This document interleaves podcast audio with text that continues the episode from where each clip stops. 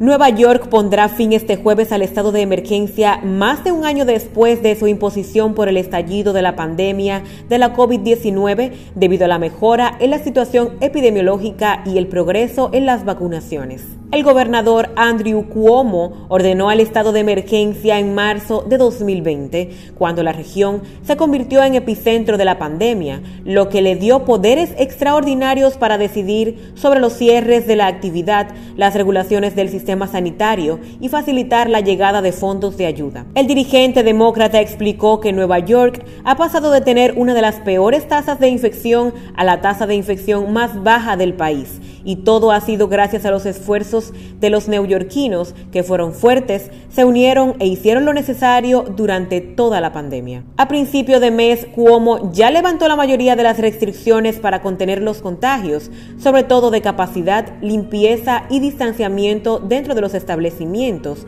al cumplirse la meta de un 70% de la población vacunada con al menos una dosis de la vacuna anti-COVID. Cuomo dijo que no renovará el estado de emergencia que expira este jueves y ofreció unas cifras de contagio que muestran una tendencia a la baja durante más de dos meses, con una tasa de positividad de media semana positivos sobre pruebas del 0.36%. En el estado han fallecido, según el recuento oficial, casi 43 mil personas a causa del coronavirus, pero las cifras de muertos se han reducido notablemente y en la última jornada han perecido solo seis personas. Esa evolución coincide con la alta implementación de las vacunas, ya que según los datos de los Centros de Control y Prevención de Enfermedades, más del 52% de los neoyorquinos de todas las edades han complementado su pauta y el 71% de los adultos tiene al menos una dosis.